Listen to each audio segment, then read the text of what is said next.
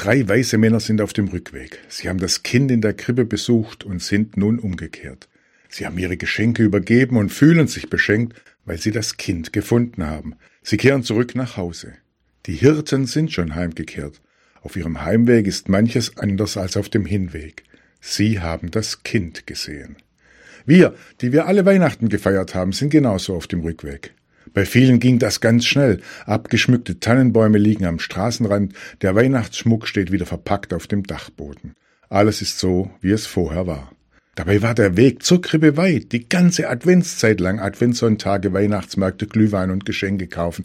Der Rückweg ist kurz, nur ein paar Tage und mit dem neuen Jahr ist alles vorbei. Der Alltag hat viele wieder. Dagegen wehre ich mich.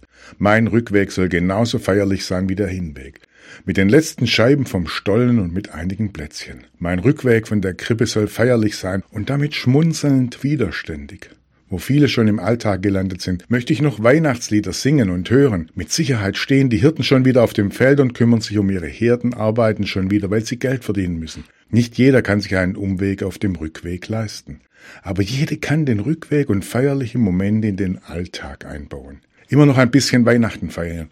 Jetzt noch abends zwischen Krippe und Christbaum sitzen, jetzt noch einmal in der Dunkelheit die Kerzen anzünden, ist wie Widerstand gegen den Alltag, der uns wiederhaben möchte. Fühlt sich fast nach Subversion an. Dass bei uns zu Hause und auch in der Marienkirche in Erzen der Baum noch steht. Und zwar noch eine ganze Weile. Und dass wir immer noch O du Fröhliche singen. Viele halten dies für töricht. Weihnachten ist doch vorbei. Aber was töricht ist vor der Welt, das liebt Gott. Das weiß Pastor Christoph Vetter aus Erzen.